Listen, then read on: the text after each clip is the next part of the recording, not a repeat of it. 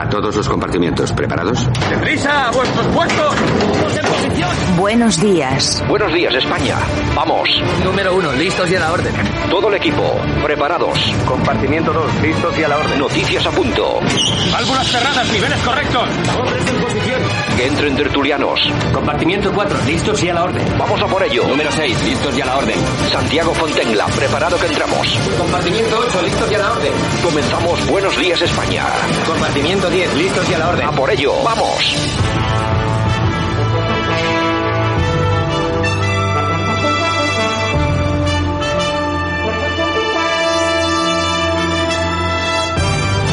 Buenos días España, hoy es miércoles 22 de junio 2022. Un saludo desde este programa de 60 minutos de radio, información, opinión, análisis y también un poco de diversión que siempre hace falta. Un saludo de parte de todos eh, los, eh, las personas eh, y todos los miembros del equipo que hacen posible que esto funcione cada día.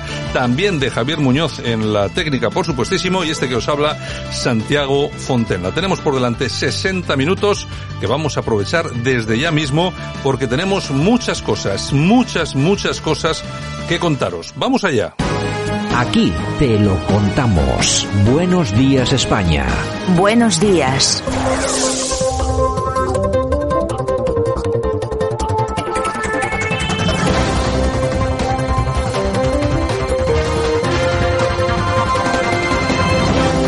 Nosotros hoy 22 de junio 2022 que ya estamos en nuestra portada, esta sección de nuestro programa en eh, la que analizamos los asuntos más importantes de las últimas horas. Lo hacemos como siempre con nuestro buen amigo y compañero el profesor Sergio Fernández Riquelme. Nos vamos hasta Murcia. Don Sergio, ¿qué tal? Buenos días. Muy buenos días, Santiago. Pues nada, ¿qué tal de tiempo? ¿Tenéis mucho calor ahí en Murcia o qué? Hoy ha bajado un poquito. Llovió ayer y veremos si salen las culebras o no.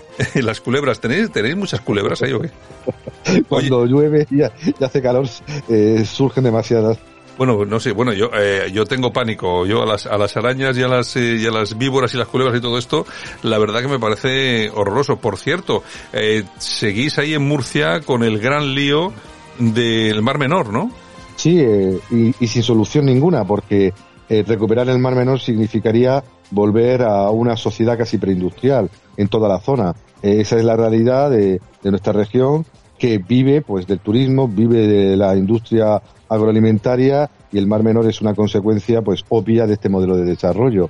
Habría que prescindir pues de muchas cosas para poder salvar el Mar Menor eh, porque no se puede vivir de mentiras y ahora pues se habla incluso de que hay eh, refugiadas climáticas, ¿no? Un, documental o eh, un docufilm producido en, en, Murcia habla de que Sofía volverá. Sofía es una adolescente que se marcha de la región de Murcia por el cambio climático y por la destrucción del, de, del Mar Menor, ¿no? Obviamente esto es un, rollo macabeo porque en Murcia no hay refugiados climáticos, el Mar Menor está mal, pero la sociedad pues eh, debe unirse para poder salvarle, para poder cambiar pero no seguir tonterías de este tipo que crean Greta Thunberg a nivel regional, pero no ofrecen ninguna solución. Bueno, que de todos modos en Murcia habéis sido noticia no solamente por este tema del Mar Menor, sino que también porque sois la comunidad con el mayor aumento de población en 2021. Sois la única autonomía que registra saldos migratorios exterior e interior positivo y más nacimientos que defunciones. Sí, un modelo de desarrollo que he dicho antes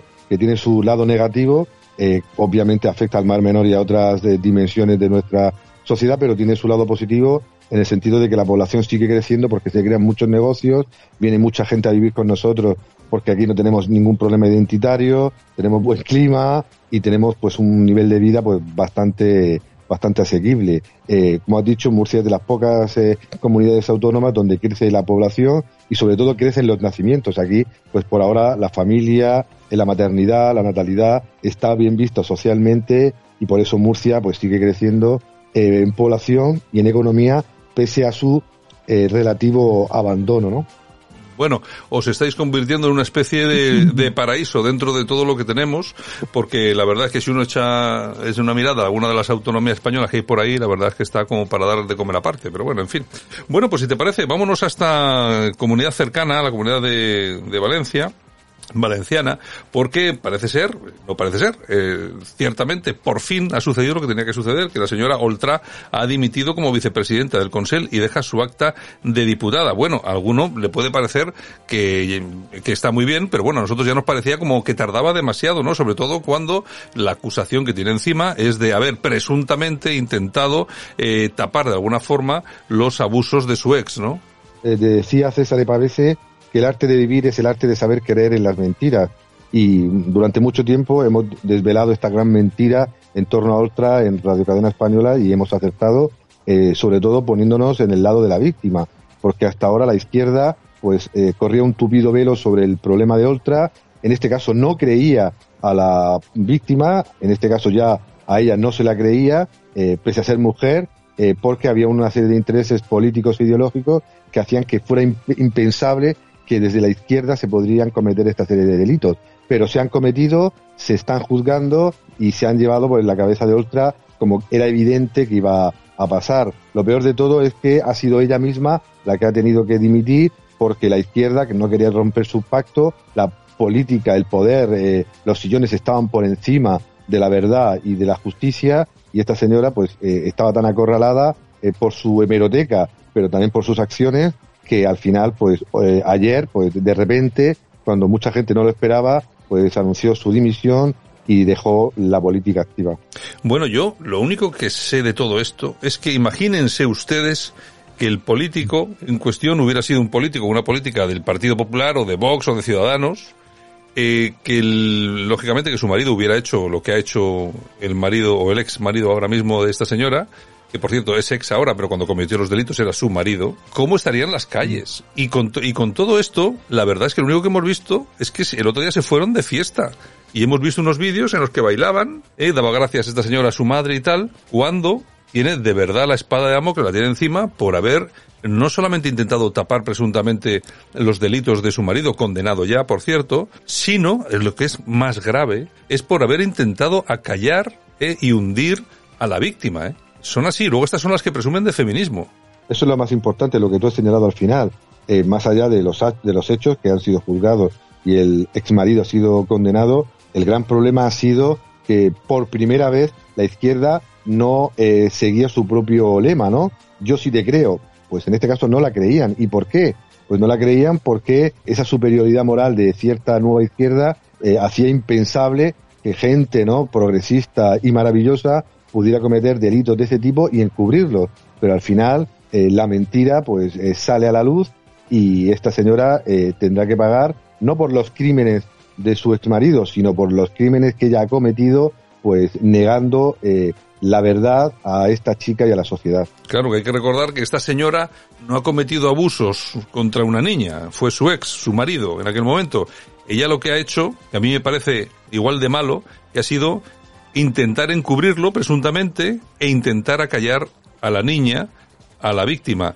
Una víctima que, por cierto, cuando va a declarar a los juzgados, hay que recordarse, hay que recordarlo, acude a declarar en los juzgados como víctima esposada. Claro, cuando llega allí la juez dice, pero ¿y esta señora, esta, esta chiquilla que hace aquí esposada? No, no, es que sí puede irse, pero vamos a ver si esta señora es la que viene a denunciar. Hasta ahí ha llegado la irresponsabilidad del Estado, en este caso, Cuidado y atención porque todavía va a haber mucho, porque si tiramos de aquí, la verdad es que a partir de ahora podemos ver muchas cosas. La señora Oltra no es que tenga el, el futuro oscuro, es que lo tiene realmente tiene una especie de muro de Berlín delante, me imagino que desaparecerá de la política y eso que tendremos que también agradecer, entre comillas, lógicamente, a, a, quienes han llevado adelante este caso, entre ellos el señor José Luis Roberto, que es abogado ahí en Valencia, de poder haber llevado a esta señora a, a, la dimisión y ya veremos a partir de ahora lo que ocurre. Bueno, y si te parece, nos vamos un poquitín más arriba, nos vamos a Cataluña, porque allí los libros de bachillerato catalanes enseñan una España enemiga de Cataluña y obvian la Constitución. Un informe del Sindicato de Profesores AMES demuestra que los manuales que se utilizan en esta comunidad tienen una alta carga de adoctrinamiento y ofrecen a los alumnos una historia de España sesgada y partidista. Nada nuevo, Sergio. La mentira oficial que se transmite a los niños más pequeños en libros de texto que deberían estar prácticamente prohibidos, porque se habla de España insolidaria, xenófoba, enemiga de Cataluña, perseguidora de su cultura, lengua e identidad, se caricaturiza la monarquía, no se habla prácticamente de la Constitución y se sigue dividiendo étnicamente de nuevo entre eh, españoles y catalanes, entre eh, buenos y, malos. Y este sindicato pues lo ha mostrado, eh, no es como siempre denuncian pues estas izquierdas llamadas progresistas pero luego étnicas y nacionalistas, pues una diatriba de la extrema derecha o del neofascismo español, sino que es una verdad mostrada por un sindicato y que tiene datos objetivos que se pueden ver en cualquiera de estos libros que eh, publica pues la página de, este sindicato y que se está extendiendo no solo en Cataluña sino también en Baleares y llegará también de la mano de la, del compromiso de Ultra a, Valencia, ¿no? Creando esos países catalanes eh, ficticios que eh, son pues una entidad política destinada única y exclusivamente a justificar los procesos de independencia y anexión territorial de los territorios supuestamente catalanes para eh, Cataluña, pero además dividir, como siempre, a, los jóvenes eh, entre independentistas, entre españoles eh, y sobre todo, pues poniendo esa semilla de odio para que por fin no llegue nunca esa ansiada reconciliación, unidad, que creo que es lo que demanda la mayoría, la inmensa mayoría de los ciudadanos en Cataluña y en España. Bueno, y mientras tanto, que Marruecos exhibe músculo militar de la mano de Estados Unidos cerca de la frontera del Sáhara Occidental. Comienzan las maniobras anuales African Lion, 7.500 efectivos, munición real y con el sur del Reino Alawí como principal escenario. Bueno, eh, yo me imagino que alguien en este país, algún servicio de inteligencia o lo que sea, estará preocupado por este tipo de acontecimientos, porque quieren decir mucho más de lo que parece. Sergio. Pero yo creo que por desgracia eh, no le interesa a nadie porque el ejército español pues prácticamente no es operativo, es solo para apagar fuegos en verano y espero que lo haga bien. Nuestro servicio de inteligencia pues no acierta ni una. Nuestras armas se mandan a Ucrania sin haberla aprobado nosotros antes porque no tenemos eh, ninguna pretensión de ni expansionista ni defensiva y creo que además nuestra eh, política internacional es prácticamente nula. Por tanto, Marruecos lo sabe y por eso libremente eh, y de la mano de Estados Unidos se dedica pues a machacar aún más al Sáhara Occidental, antigua provincia española, a presionar en la frontera a Argelia con las consecuencias que tiene eh, para eso para, para nuestra economía y además pues, mostrando que España no pinta prácticamente nada en el escenario internacional y más concretamente en el Mediterráneo y ellos pues con el África Lion pues pueden mostrar un músculo militar que eh, demuestre a España que como el gobierno de nuestra nación no trague con sus pretensiones y con eh, sus necesidades, pues veremos si se puede convertir pues toda la frontera sur en un auténtico avispero. Bueno, ya veremos a ver lo que sucede ahí. No pinta nada bien. Nos vamos a Ucrania, si te parece, porque parece ser que ha fallecido el primer español en combate en Ucrania. Es Ángel Adrover Martínez, un mallorquín de 31 años. ¿Y qué hacía ahí? Pues la verdad que si llega a ser un mercenario, ¿no? Que tampoco España tiene mercenarios de este tipo, ¿no? Pero si llega a ser un mercenario de reconocido prestigio o, o experiencia, pues entenderíamos que se alistase en todas las guerras del mundo. Pero ¿qué hacía pues un ingeniero español joven en Ucrania? Pues uno puede ser prorruso, puede ser ucraniano, pro-ucraniano, o puede ser pues eh, eh, un defensor de ciertos derechos humanos. Pero una persona sin preparación ninguna eh, se marche a, a Ucrania, pues eh, nos da como resultado el, primer, la primera víctima de una guerra no declarada en donde España participa. Imagínense ese ejército español del que estamos antes hablando, pues eh, prácticamente inoperativo y sin experiencia de combate, eh, se le hubiera ocurrido a la OTAN o al gobierno español pues haber declarado formalmente la guerra y haber enviado a soldados españoles a morir, porque morirían pues como, perdónenme la expresión, como cucarachas, en un escenario que no conocen, para el que no están preparados y en el que no se le ha perdido nada, ¿no? La primera víctima y esperemos que sea la última. Bueno, eh, la verdad es que mm, yo me imagino que hay muchas personas que llamadas por algún tipo de sentimiento, bueno, por lo que sea, acuden a este tipo, a este tipo de asuntos.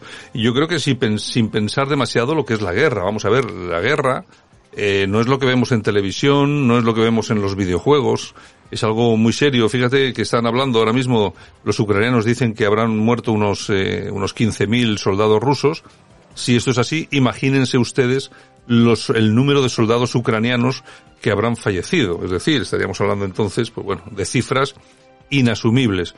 Yo, mm, aquí siempre nosotros hemos defendido que la neutralidad hubiera sido el paso adecuado Pero también es cierto que las personas eh, dan libremente pasos y en este caso este señor dio el paso de ir a Ucrania a defender algo en lo que creía. Bueno, ha caído en combate, hay que, mm, vamos a ver si efectivamente ha sido un combate, todavía no se sabe, imagino que sí. Bueno, habrá que darle la consideración que se da a todas las personas que caen en combate. A mí me da igual en qué bando haya luchado peleado. Para mí, oye, es un caído en combate, para mí es un héroe, ha ido a pelear, por lo menos ha tenido más valor que otros. Y lo único que digo, y tampoco quiero decir que, que estuviera equivocado al hacerlo, pero la verdad es que no encuentro razones, Sergio, después de reconocer el valor que, tuvo, de haber ido a Ucrania, a defender cosas tal, pero de verdad no encuentro la razón última para ir a Ucrania porque hay que ser realistas. Vamos a ver, sabemos lo que está pasando allí, hay mucha gente sufriendo, etcétera, pero es que nosotros como españoles, eh, Sergio, no se nos ha perdido nada en Ucrania, se nos han perdido cosas en otros sitios donde también hay guerras, hay sufrimiento, hay gente que muere, donde se puede ir a ayudar, pero es que en, Ucra en Ucrania precisamente, Sergio, nos pilla muy lejos, pese a que los medios de comunicación nos han mostrado el drama ucraniano pues eh, en primera eh, plana. Pero claro, el gran problema es que en España no hay cultura militar, eh, ni para lo bueno ni para lo malo. En España pues no hay eh, formación, no hay servicio militar, nuestro ejército no participa en ningún conflicto, gracias a Dios, no se dedica a defender pues, las fronteras ni, ni a defender la unidad de España en Cataluña, es decir, es una entidad pues, que está ahí, que debería, a mi juicio, ser de otra manera y hacer otra serie de cosas, pero tenemos lo que tenemos y claro, eh, eh, llevarte eh, a, por una serie de ideas maravillosas a, luchar, a morir y a matar en una zona que no conoces y en una guerra que, que nunca, nunca has, experimentado, porque obviamente España desde hace mucho tiempo pues no está metida en ningún berenjenal de este tipo, pues lleva a que un héroe, a un hombre que podía haber sido un héroe defendiendo pues vidas o defendiendo propiedades, pues haya muerto prácticamente en el anonimato eh, y muchos pues eh, hayan pensado como yo que qué hacía ahí, ¿no? Por tanto, hay que repensar mucho que el, jinete del apocalipsis de, de, la guerra existe, hay que prepararse y cuando sucede, pues hay que tomar una serie de decisiones en función de lo que uno sabe y de lo que uno pues conoce.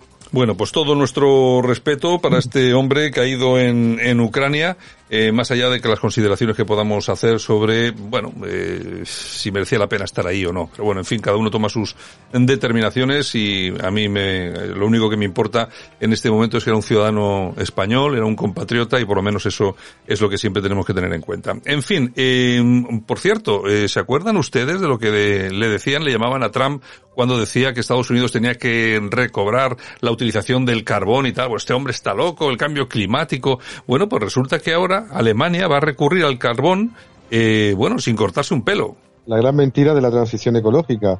Eh, durante años, pues han intentado, pues, eh, evitar pues, todos los combustibles fósiles en nombre, pues, de, que éramos una sociedad desarrollada que buscaba la sostenibilidad. Pero cuando llega el jinete del apocalipsis de la guerra, pues se, se, demuestra que a veces pues las buenas intenciones sobran y hay que ir a las verdaderas realidades y necesidades de la ciudadanía. La gente tiene que comer, la gente tiene que trabajar, la gente tiene que consumir y para eso se necesita energía. Y la energía barata, abundante y rápida, pues no proviene pues de, de, las energías renovables y alternativas, sino que viene pues de donde siempre han venido. Y que ante un petróleo y un gas ruso que están eh, en el disparadero, pues Alemania, que ha sido la gran potencia no verde durante mucho tiempo, pues va a volver a abrir pues los pozos petrolíferos de, de la cuenca del Ruhr para sacar ese, ese, ese carbón que antes era un crimen contra la humanidad y ahora es una necesidad para no quedarse este invierno pues congelados ante la amenaza rusa.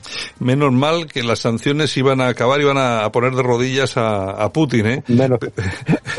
Desde luego, la, verdad es que nos están demostrando que las estamos pasando canutas. Yo no sé quién ha metido, esto parece ser, esto parece que lo está haciendo alguien parecido al director de campaña de Vox en Andalucía. Oye, peor no se puede, peor no se puede hacer. Tienen, tienen una buena candidata, eh, eh, pero luego resulta que la estrategia es fatal. Bueno, en fin, es lo que, es lo que hay. Bueno, don Sergio Fernández Riquelme. profesor, eh, mañana regresamos, ¿de acuerdo? Un saludo. Venga, un abrazo muy fuerte. Hasta Murcia. Un abrazo. Aquí no nos cansamos. No nos cansamos de madrugar. No nos cansamos de contar la actualidad. No nos cansamos de decir las cosas claras. En fin, que no nos cansamos de tocar los temas más importantes. Bueno, pues aquí estamos. Hoy es día 22, ni más ni menos, de, de julio ya, ¿eh? Esto De ya- junio. Eso, de junio, de junio. Ya, oye, que ya uno se... Ya te uno- adelantas un mes. es que uno ya se avanza. Bueno, ese- en breve estaremos en 22 de julio, ¿eh? Bueno, es que claro, me he equivocado, pero que vamos, que tampoco la cosa desvaría tanto. Estamos ya ahí, como quien dice, antes, de que, nos demos, antes de que nos demos cuenta. Bueno, doña, doña Yolanda, ¿qué tal? ¿Todo bien? Pues bien, bien, seguimos pasando un poquito de calor, aunque menos, pero bueno, bien. ya no se- es, se- es- no es lo no mismo. No es lo para mismo. nada. no ya lo hace mismo. fresquito por la noche, a la mañana. Pero bueno, pero se estamos puede en- tapar con una mantita, ¿Qué me dices? una Pues rebequita. saca, saca la rebequita como las señoras mayores. Ya te digo. Bueno, que, eh, oye, qué buen invento, la rebequita y el abanico. Exactamente, que también lo llevo en el bolso. Eh, no, tanto- oye, Siempre conmigo. Siempre, no, sí, Yolanda es muy, para eso además muy patriótica con su abanico con la bandera de España. Por Vamos, supuesto, eh, al bueno, que le es- guste bien y al que no también. El que no también. O sea, más claro el agua. Bueno, oye, qué buen invento el abanico. sí, sí, sí, sí. Eh, sí. A mí luego me extraña. eh, Lo único que se fijan los abanicos de locomía, pero es que no, el abanico tradicional español, oye, que tiene su función, ¿eh? Tiene su función, que por cierto, los de Locomía, eh, el otro día en una entrevista a uno de ellos les decían que bueno, en la época fueron la pera limonera Sí, cierto. y que hoy no les contratan ni para poner copas en un bar. Bueno, es que las épocas, lo que hay. las épocas son las épocas y es lo que hay. Eso Bueno, pasa a muchos. En fin, comenzamos. Pues comenzamos. Vamos allá. El personaje que marca la diferencia, para bien o para mal. El personaje del día es...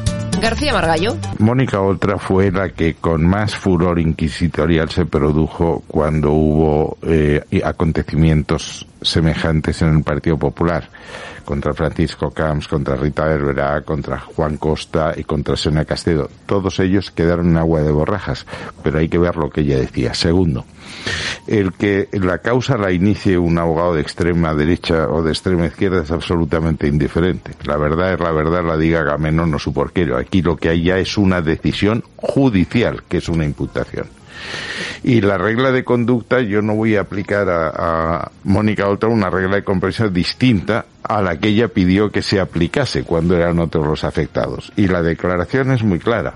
Se dirige a Francisco Camps el día 2 de octubre del 2009. Si este Francisco Camps ha sido absuelto todo. El día que me vea como usted imputado, vilipendiado, pillado en todas las mentiras posibles y más siendo el reír de toda España, apareciendo más en las billetas de los humoristas que en las noticias, ese día sí que me iría a mi casa. Fin de la cita. Bueno, pues este es el señor Margallo, ex ministro de Asuntos Exteriores, que hemos tenido el placer de entrevistarlo también aquí en el programa en alguna ocasión. Pero lo que pasa es que con temas vinculados con Marruecos y con los problemas que teníamos, pero bueno, siempre da en el clavo, ¿no? Efectivamente. Y, en esta ocasión, pues también diciendo, vamos a ver, es que la señora Oltra tiene que irse porque tú fíjate lo que ha hecho. Es que hay que acordarse y siempre debemos de acordarnos de qué es lo que pasaba en la comunidad valenciana. La señora, tanto la señora Oltra como señor Camps, con temas que luego han quedado en nada. En nada, en Pero nada. no es que, lo peor de todo no es que fueran temas que han quedado en nada, sino que, ¿qué temas eran? Le acusaban a Oltra, a la, perdona, a Barberá, Rita Barberá, de haberse quedado con mil euros. Fíjate. Con mil euros. Y el señor Camps que había aceptado un regalo de dos trajes. O sea, Sin- es que, sin- es que esto es increíble. Y luego esto ha quedado en nada. Por supuesto, la señora Rita Barberá falleció sola en un hotel, que su partido tampoco que se portase muy bien, bueno, parte de su partido. Y el señor Camps, bueno, imposible rehacer su carrera política. Pero es que aquí, fíjate de lo que estamos hablando. Exactamente, son palabras mayores. Son palabras mayores. Y es lo que dice el señor Margallo, que a mí me da igual el abogado, quien sea. Claro que sí. Aquí la cuestión es, lo que se ha dicho es verdad. Y punto. Y ahí estamos, estamos, eh, y, y, lógicamente la señora se tiene que ir, bueno, ya se ha ido, por suerte, y cuidadito, que no le ha caído la peor, eh, que ahora, que ahora, que ahora llega la justicia, la justicia siempre lo decimos aquí, es como una pisonadora, es lenta, pero, Pero llega. Comente- continuamos. De la cama no te levantarás sin un caso de corrupción más. En Buenos Días, España, la corrupción nuestra de cada día. Bueno, pues la UCO contabiliza 240.000 euros como gastos electorales del Partido Socialista financiados por la trama Azud, dinero pagado por las empresas de esta trama en la campaña electoral de mayo de 2007. Espera que lleguen a 2022.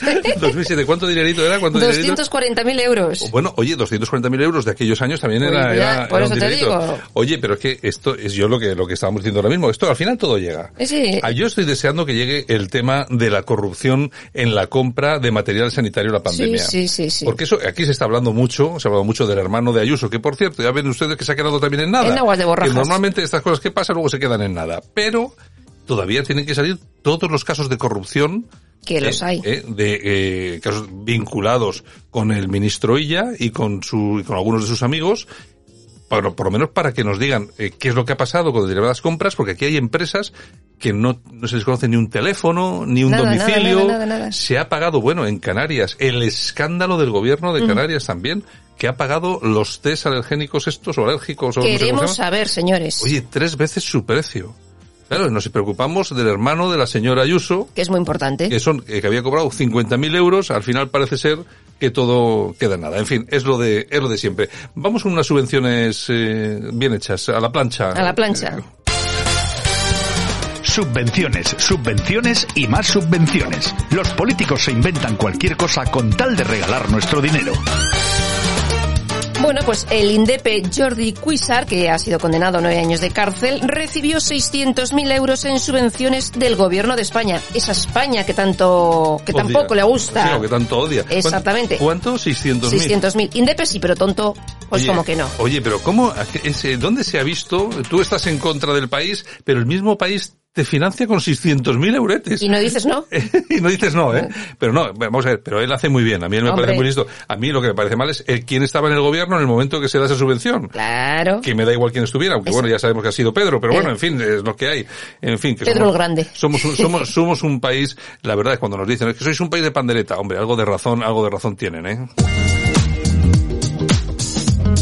Bueno, ¿y qué más tenemos? Bueno, pues el Supremo reactiva el contador para notificar la sentencia de los SERE a Chávez y Griñán. Las elecciones andaluzas ya han acabado y parece ser que en breve pues saldrá lo que tiene que salir Sí, atención, porque se detuvo todo el proceso por las elecciones. con motivo de las elecciones. Una cosa incomprensible. Pues vamos a ver, que la justicia y sus dictámenes se sometan a un calendario electoral me parece tercermundista. Pero Y- bueno, y, mira cómo les ha ido. Y mira, Imagínate. y, y mira cómo les ha ido. Claro, lo que pasa es que alguien pensó, si sacamos esto ahora van a tener malos resultados. Ujú. No, no, si los malos ya los han tenido. Ya los no. han tenido. Bueno, pues ahora vamos a ver qué es lo que pasa con eso.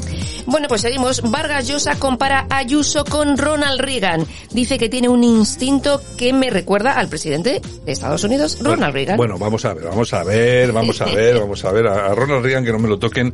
Para llegar a la altura de Ronald Reagan hace falta bastante. A mí, a mí me gusta... Ronald Reagan es mucho Ronald Claro, a Reagan. mí me gusta mucho la señora Ayuso, lo ha hecho muy bien y tal, pero es que Ronald Reagan. Reagan era Ronald Reagan, es que... Así es. Bueno, y Pedro Sánchez asegura al PSOE que el gobierno está fuerte y que habrá legislatura hasta el final.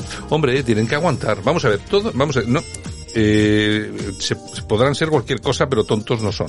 Saben perfectamente que las circunstancias actuales a nivel electoral son las que son. Lo que ha pasado en Andalucía se puede traspolar perfectamente al resto de España.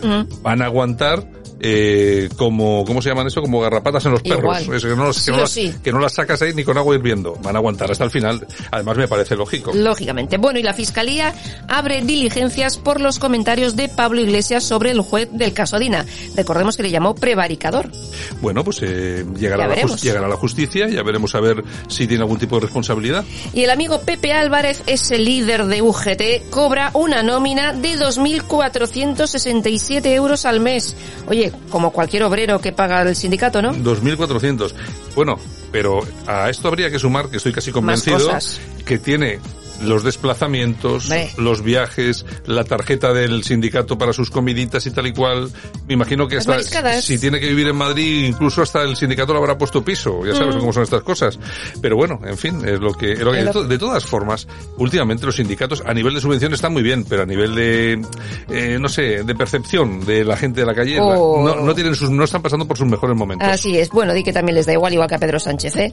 Bueno, desde el diario francés eh, analizan la crisis de España con Marruecos con el tema de Pegasus y deja entender que Marruecos podría tener información delicada sobre la mujer de Pedro Sánchez. Bueno, ustedes se acuerdan, ustedes escuchan este programa, ustedes se acuerdan que nosotros cuando se produce toda la crisis, yo les digo y les comento, seguramente la mujer de Pedro Sánchez da, está dando vueltas por Marruecos, haciendo algún tipo de negocio. Vamos a ver, ¿no será que hay algún tipo de información que les han pillado? Bueno, pues eso presuntamente decía yo, porque claro, yo soy una mente... Todos presuntamente. Yo soy una mente calenturienta que siempre le doy dos vueltas a las cosas, pero fíjate por dónde resulta que ahora en Francia un diario viene a decir lo mismo que dijimos nosotros aquí en este programa. Así que eh, eh, cuando el río suena, agua lleva. Santiago, yo el otro día te lo decía, ábrete una línea del tarot. ¿Qué aciertas? Oye, es que ha acertado todo, es que ha acertado. ¿Quién ganó Eurovisión? Claro. El embarazo de la mujer de Nadal. Es que vamos a ver. 1,30 céntimos el minuto y, y tú largas Oye, ahí. perdona, yo dije que lo de los eh, dos euros del, de la gasolina se iba a producir. tres yo dije lo de los dos. Mm, y Cuando, luego cuando- y ahora he dicho que lo de los tres. Atención, que los tres llegan, ¿eh? Llegan este verano y los cuatro en Navidad, al loro. Bueno, demanda millonaria contra Sanidad por su plan de compras. La empresa Caelis eh, pide casi 2,5 millones de euros más intereses por incumplimiento de contrato. Ingesa, bueno, se comprometió a comprar mascarillas y material y todo ese tipo de cosas, pero nunca más se supo. Bueno, pues oye, vaya a ver, no sé, veremos a ver qué es lo que pasa. que Es que si no es por una cosa es por otra, siempre Claro, estamos con lo mismo. Así es. Bueno, y el sexo fuera del matrimonio prohibido en el Mundial de Qatar. Te puede caer se- siete años de cárcel. Se considera un comportamiento indecoroso. Así que, ojo con los infieles que vayan al Mundial de Qatar. No, a mí lo que me extraña es que nadie vaya a Qatar a nada. O sea, vamos a ver, es que eh, es un país persigue a las mujeres, persigue a los homosexuales. eh, tanto chicos como chicas, eh, tanto gays como lesbianas. em, Lo persigue todo. eh, ve los islámicos para un lado y para otro. Eh, claro, el otro día apareció por aquí el emir de Qatar con su mujer sin velo. Claro, de esas imágenes no ha salido ni una sola allí en la televisión. Hombre, claro. Claro, eh, lo que pasa que aquí vino para suavizar un Mm. poco la imagen. Un país que es una dictadura atroz.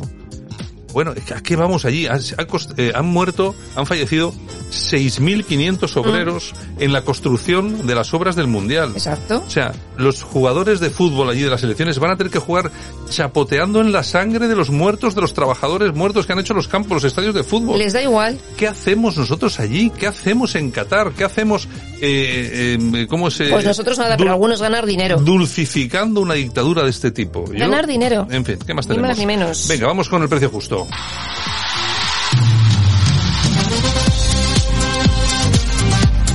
Bueno, y si ustedes pensaban que la cosa ya, bueno, ya estaba hecha, pues no, todavía podemos ir a peor. ¿Por qué? Porque tenemos aquí nuestro precio justo y hoy nos vamos a enterar de cuánto nos va a costar un plan para investigar cuestiones de memoria histórica en Extremadura. Pues 500.000 euros. 500.000 euritos para seguir investigando estas cosas mientras las colas del hambre crecen.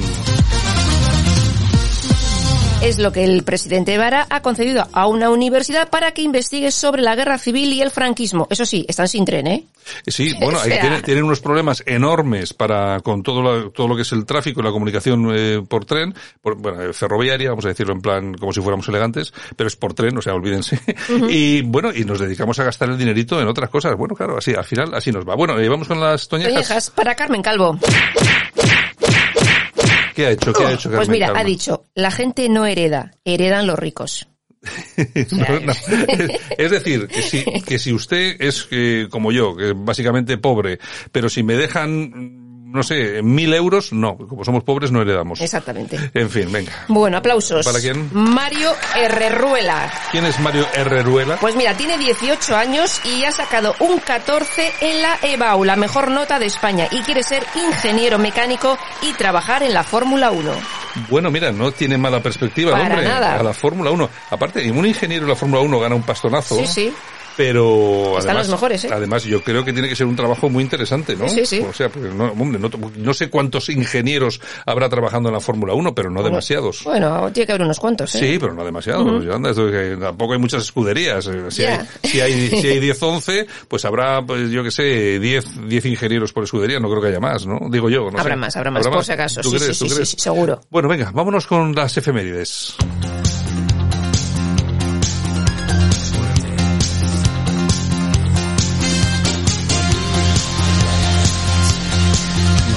Somerville. El tema You Make Me Feel.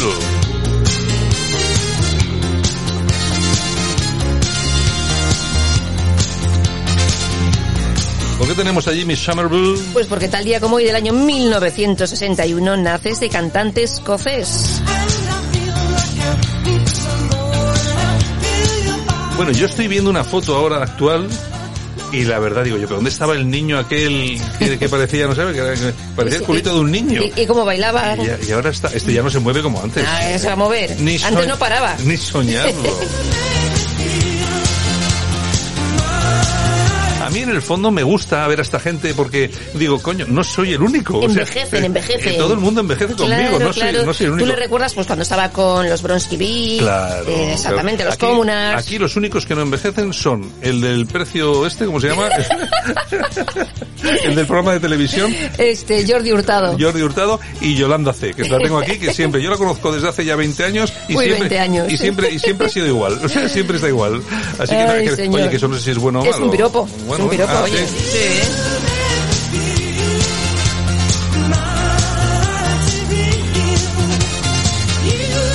Y también tal día como hoy, pero del año 1953, nacía la cantante Cindy Lauper. Y nos vamos al año 1969 porque tal día como hoy de ese año fallecía Judy Garland. Tenía 47 años y era la madre de Lisa Minnelli. Y tal día como hoy del año 1981 se publica el tema Hoy no me puedo levantar de Mecano. Y también tal día como hoy, pero del año 1949, nacía la actriz Meryl Streep. Y tal día como hoy, pero del año 1976, fallecía Alfonso Aragón, Fofó.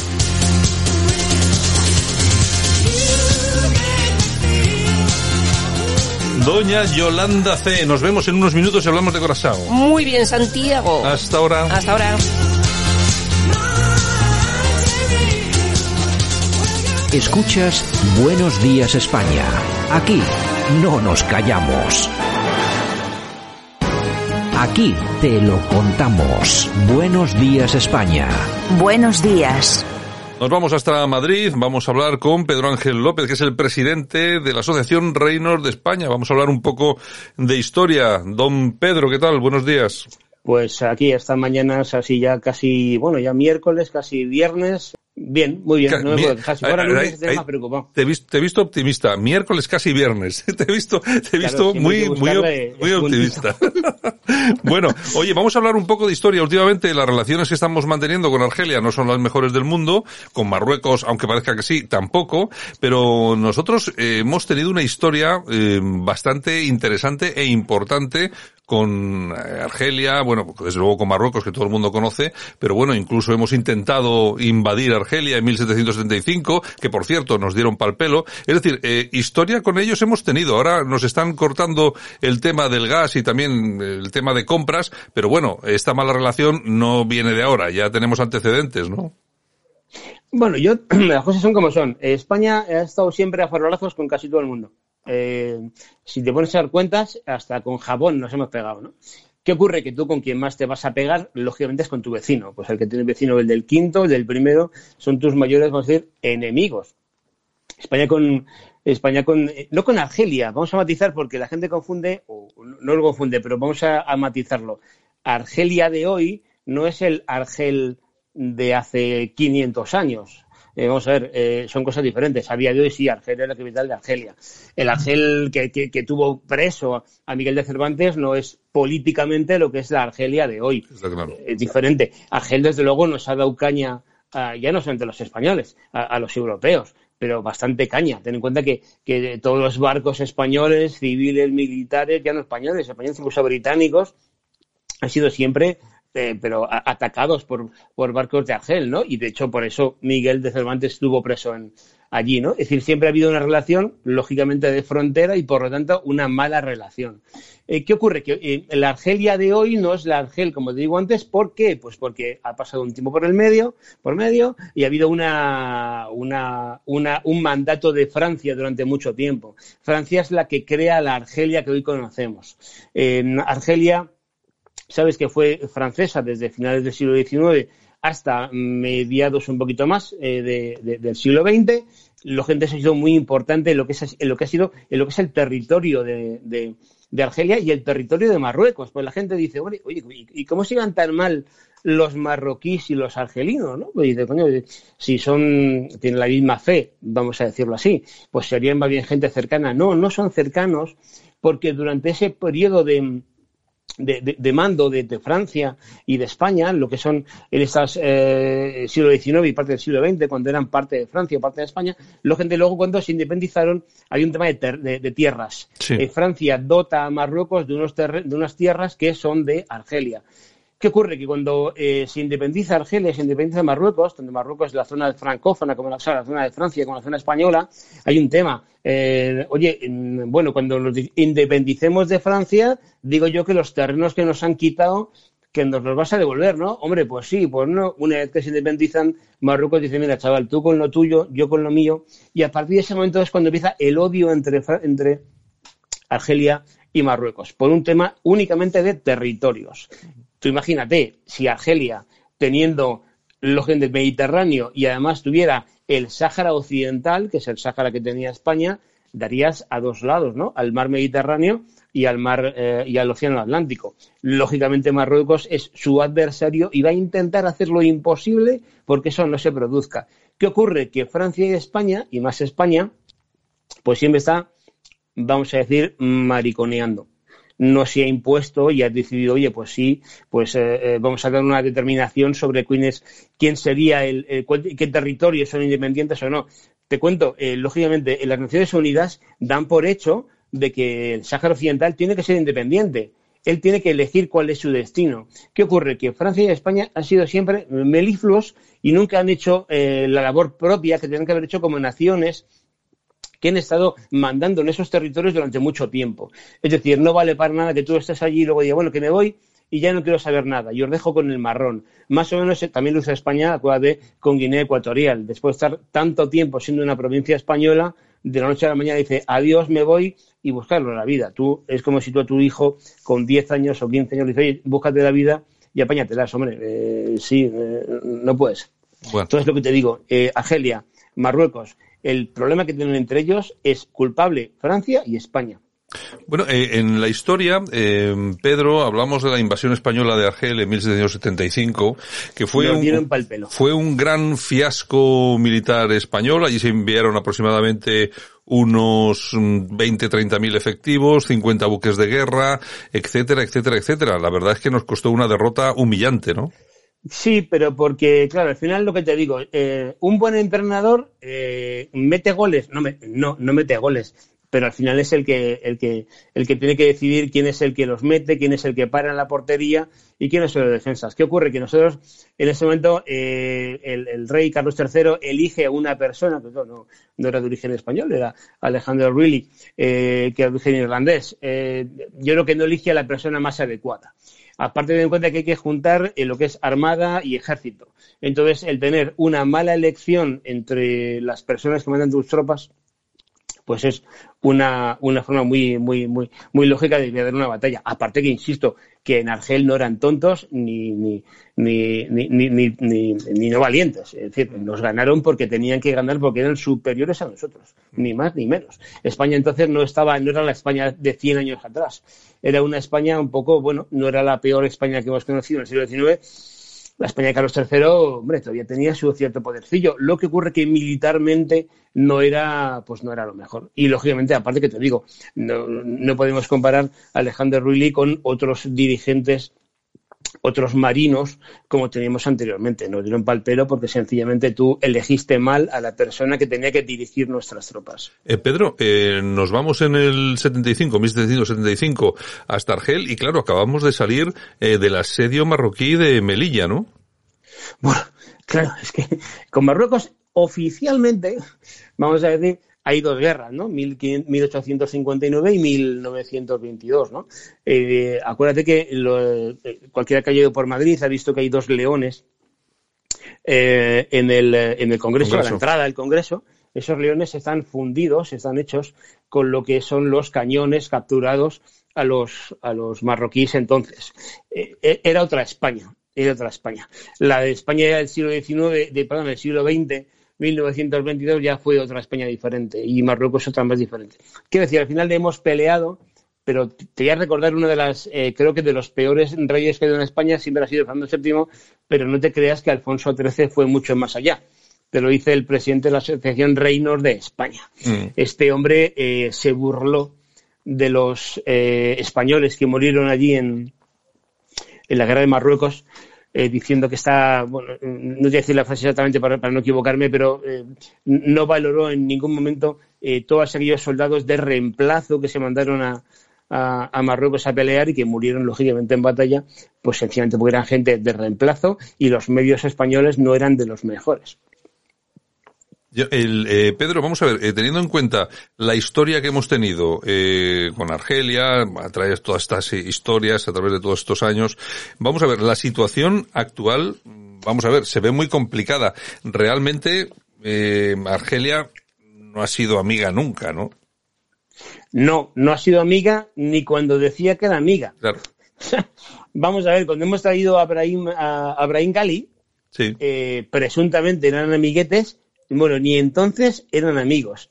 Argelia no puede ser nunca amiga de España. Como no lo puede ser eh, Marruecos, escucha, como no lo puede ser Francia. Somos enemigos de hace mm, cientos de años. Es imposible que seamos amigos. Podemos llevarnos bien, pero nada más.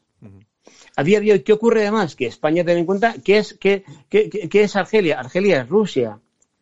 Eh, eh, tío, si tú estás mandando eh, material militar a Rusia y Rusia es aliado de, Argelia, ¿qué crees que puede pasar? Hombre, coño, pues que te miren mal. Sí, como, mínimo, como, mínimo que te miren mal. claro, pues entonces, esto al final, yo creo que no hay que ser muy listo. Oye, si tú, el enemigo de mi enemigo es mi amigo. Claro, bueno, pues evidentemente si, si, si, Argelia es amiga de Rusia, chico, pues tú si te, mandas, mandas material a Ucrania, pues lógicamente te la vas a llevar eh, en el mismo lado por parte de, Argelia. Y yo te digo una cosa, yo creo que Argelia, aparte, eh, son gente con mucho más carácter. De hecho, ¿tú crees que a Argelia o Marruecos, ¿tú crees que si en Marruecos a alguien en España se le ocurre colocar la bandera al revés eh, hubiera dejado, hubiera pasado el tema desapercibido? No, no, de, ninguna, creo. de ninguna forma. De ninguna manera. De ninguna forma, porque son gente que tiene otro carácter.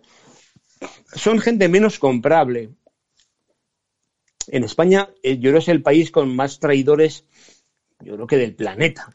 Yo creo que más traidores que en España a lo largo de la historia no lo ha habido nunca. Ni cuando entraron los árabes en la península ibérica, ni cuando entraron los franceses, ni, ni el siglo XIX siempre hay algún traidorcito, alguno, decir, alguno del PSOE, del PSOE del momento para traicionar a España. Yo creo que estos países son mucho más, eh, honestamente, me dan envidia. Creo que tienen más concepto de patria, aunque sean patrias recientes, tienen más concepto patriota que tenemos en España, pero durmiendo. Sí, hombre, eso tampoco es muy difícil si lo comparamos con España, estando como están las cosas. no, supongo, claro. tampoco, tampoco es muy complicado. Al final, que es que esto es cosa de ictus. Es verdad. Eh, acabas de decirlo muy bien, es imposible. Superar este país es complicado. Pero, sí, la verdad que te digo una cosa, yo veo complejo eh, si hubiese un conflicto, que no, no, no creo que lo haya, porque yo creo hoy en día las grandes potencias ya se preocupan de que no haya conflictos, digo conflictos importantes. Al final la guerra de Ucrania es, bueno, vale, vamos a molestar a los de Ucrania, pero muy poquito más. No va a haber grandes conflictos porque las grandes potencias, las grandes potencias no, las grandes corporaciones ya se encargarán de que no lo haya. Y si lo hay es porque les interese a ellos. De alguna manera. Desde luego, eh, pelear con, Marruecos, pero si Marruecos está armamentísticamente armado hasta los dientes. Y encima nosotros seremos, seremos pagados. No, Por lo más cachondo es que España le ha vendido y las ventas España y Marruecos ya sabes cómo son. Te llega un Barlasca y te deja, te compra para la Guardia Civil unos vehículos fabricados en Rumanía y a ellos les compra unos vehículos fabricados en Japón. Que yo no digo nada de los japoneses ni de los rumanos, macho, pero es igual un Mitsubishi que un Dacia. Está claro. es lo que ha hecho el gobierno de España. ¿eh? Está claro. Ha comprado eh, coches para la Guardia Civil Dacia y ha regalado o ha comprado o ha suministrado para Marruecos coches de Mitsubishi. A partir de ahí te digo, el poder que tiene Marruecos hoy contra España militarmente y, cuidado, imagínate la defensa que va a hacer Estados Unidos, ¿a quién va a defender? Está claro, está claro. A Marruecos. O a quién va a apoyar, ¿no? ¿dónde, te mando yo el, material? ¿A Marruecos o a Madrid? Son muy amiguitos ahora, está claro, está claro. Pero eso se lo han buscado los gobiernos, no te digo este este este caballero de la, de la, de la Moncloa. Mm. Esto lo han hecho los gobiernos, ahora PSOE, antes PP, antes PSOE, antes PP, han sido los que lo han generado. Viene de largo, viene de largo. Bueno. viene del arco. Ten en cuenta que Pedro Sánchez lo que está preparándose ahora mismo es su salida, decir, mundial. Europea como poco. Está claro, está claro. Bueno, don Pedro Ángel López, presidente de Reino de España, pues lo dicho, muchas gracias. Hemos eh, hablado un poquitín de Argelia y lo que y lo que nos va a tocar que tenemos de, de futuro. En fin, un abrazo. Bueno, Hasta- ¿Algo hasta- pasará en la semana para hablar de algo la semana que viene? Sí, algo seguro que pasa, porque estando como están las cosas, siempre nos cae alguna, siempre nos cae algo gordo. En fin, la semana que viene hablamos. Venga, un abrazo a Jason Díaz. Venga, Gracias. un abrazo. Adiós. Hasta luego. Estamos en tiempo de corazón. Lo mejor y lo peor de nuestros famosos en Buenos Días Corazón. Todo el salseo patrio con Yolanda C. Bueno, Yolanda Ceque, por supuesto, sigue aquí con nosotros. No, no se ha movido ni medio centímetro por si acaso le quitan la silla. Nada de nada de nada. Dice, a ver si voy a irme yo y aparece por aquí otra a hacer el corazón. No, no, no, no. Va a ser que no. Va a ser que no, va a ser que no. Lo que pasa es que, no sé, es que la verdad es que nosotros quería- queríamos echarla de la sección, pero es que no podemos. Sin comentarios. Yo como los famosos, sin comentarios. No No, nos- voy a hablar. No nos la quitamos de encima ni con agua, ni con agua hirviendo. Ay, Bueno, señor. oye, eh, hemos utilizado antes como banda sonora de las efemérides a Jimmy Somerville Sí, y que por, se su cumpleaños, hoy Eh, 62 años. Exacto, y por supuesto que vamos a seguir escuchándolo. En esta ocasión, lo que pasa es que va- vamos a hacer una cosa, Javier, perdóname, ahora te aviso, ahora te digo. Vamos a escucharle con un tema que a mí me gusta mucho, el Can't Take My Ace of You, de Jimmy Somerville.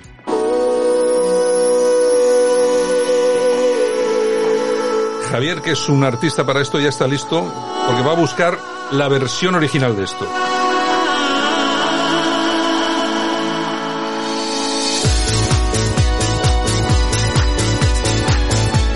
Bueno, pues Jimmy Somerville haciendo una versión bailable, no, lo siguiente. Para que luego digan de los 80.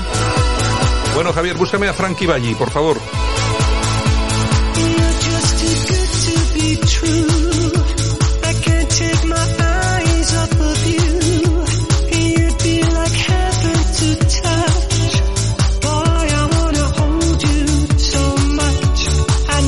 Creo que es la versión más moderna que se ha hecho de esta de este tema, original, eh, que lo cantaba Frankie Valli. ¿Lo tienes por ahí, Javier? Vamos a ponerlo.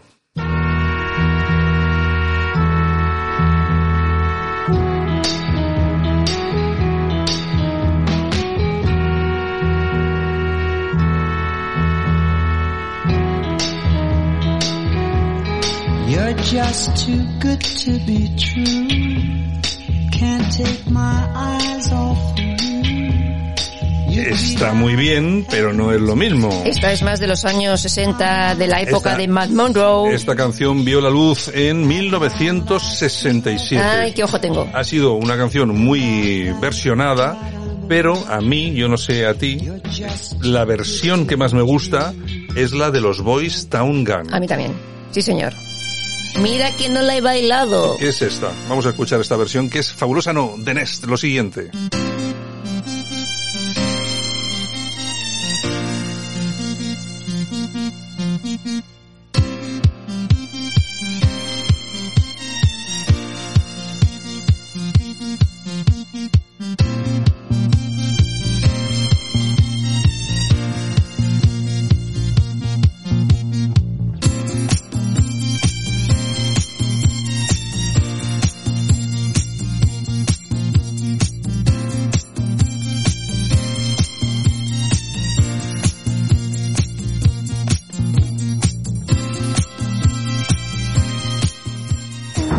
Llamado, me ha cogido y me ha dicho, no puedo hablar. Y me ha colgado. Y, y la voz, os podéis imaginar, estaba ahogada en el llanto.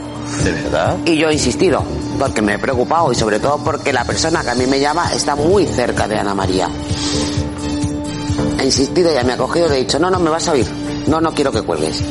Si hace falta que me vaya para tu casa, me voy. Quiero saber qué te está pasando. Ana María no era capaz de articular palabra.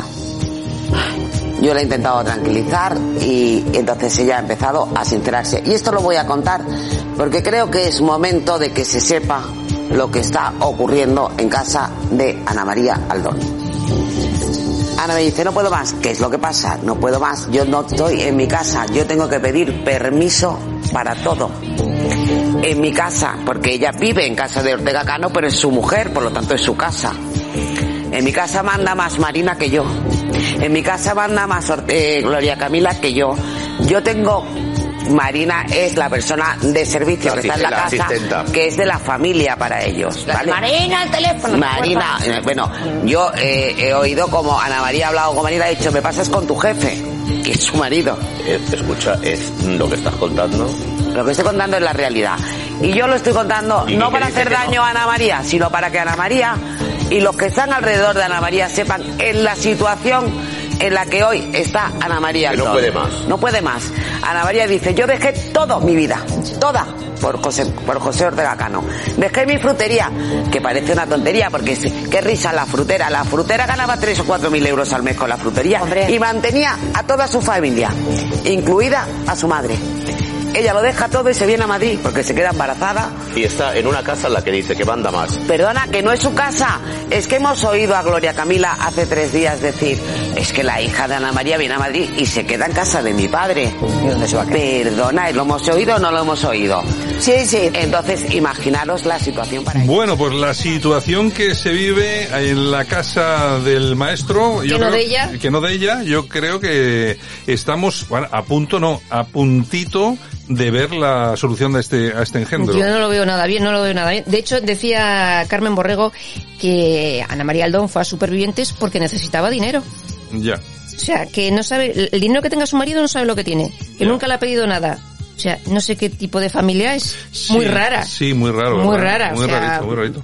Bueno, yo creo que podemos asistir eh, en breve, no a un anuncio de separación, ¿vale? Eh, yo ya sabéis que yo cuando hablo las cosas las hago, pues sé más o menos por dónde va la jugada, pero sí que podemos ver que María Aldón sale de la casa y se va a vivir a otro sitio. De hecho, se va a ir ya, si no es hoy, mañana o pasado, para Sanlúcar, a su casa, por lo menos a pasar el verano. Así que atención, porque aquí se va a poner en marcha un proceso que no va a acabar nada bien. Pues no, porque Ortega Cano, mm, si le va a dar a elegir entre su mujer y su hija, pues no pero sé yo. ya, pero es que tiene con un hijo también, pero ¿eh? que tiene un hijo con esa mujer. Claro, es que, Vamos a claro. ver, es que no es... Es que no es una familia muy señora- peculiar. No es una señora que has conocido un día en la playa y te has enamorado, te ha dado un flechado, te has casado. No, no, es que tienes un hijo. ¿no? Y Tienes un hijo, es tu marido, vives en la casa de tu marido y no puedes cambiar una taza de sitio sin pedir permiso. Ay, de verdad. En fin. Bueno, cambiamos de tema. Isabel Pantoja, elegida la reina de las fiestas del orgullo 2022. Recibirá el galardón el día 8 de julio. Según Kiko Hernández dice que si no hay dinero que no va a ir. Pero Jorge Javier Vázquez ha dicho que está confirmado que va a, a recibirlo. Bueno, vamos a ver si, vamos a que cobre, y es que yo veo que... que es Como nor- si él no cobrase cuando si- va al teatro. Claro, como si él no cobrase. O a trabajar a televisión. Es lo normal. Lo que pasa es que en este país sigue habiendo gente a la que le molesta que la pantoja triunfe. Claro. Está- ¿Os habéis dado cuenta que no se ha vuelto a hablar de los conciertos? Nada, no interesa. ¿Por qué no se habla de los conciertos Mm. de Isabel Pantoja y tal y cual? ¿Es que no ha vuelto a dar ningún concierto o qué? ¿no? Y ya tiene, parece ser que tiene firmado otro en Miami. Claro, ya te digo yo. Es que lo que pasa es que las cosas son como son. Hay mucha envidia, mucha envidia. Bueno, boda secreta de Samantha Fox. ¿Qué me, qué me estás diciendo? Ay, ¿Qué, qué no lo sabías, ¿verdad? Pero qué disgusto me acabas de dar. Bueno, ya sabes Sa- que se quedó Samantha viuda. Fox, Estu- Dios mío. Estuvo casada con su manager, eh, que se llamaba Mira Stratton, y murió de cáncer. eh, y bueno, ha estado saliendo ahora con una nueva chica. Ha estado seis años con ella y se han casado en secreto. Me parece muy bien. Tú fíjate esta mujer con, fíjate con los... Novia eh, de Rafi Camino. Claro, con los affairs aquellos amorosos y tal. Y al final, pues bueno, estaba casado con, eh, bueno, ha, ha vencido más su faceta esta de, de las mujeres Sí, sí. y se ha vuelto a casar Con otra mujer. con otra, con otra mujer. que Exactamente. nos parece muy bien. que Eh, se llama Linda Olsen, Linda Olsen, como las gemelas Olsen. aproximadamente. Ah, bueno, pues nada, pues que nos parece muy bien. Que felicidades. Oye, Así es. Qué guapa.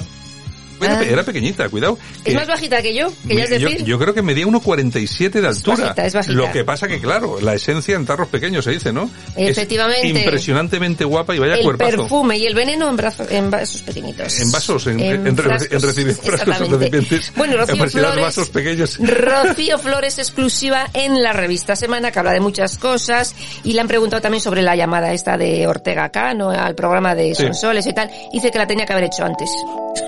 Bueno, en fin. Ay, de verdad, de verdad. Bueno, y la cantante Nena Daconte asegura que tuvo que desaparecer porque el éxito la estaba sentando fatal. Ha estado años mm, Sí, desaparecida. sí, sí, sí, esta mujer desapareció del... Sí, sí. Hay personas que el éxito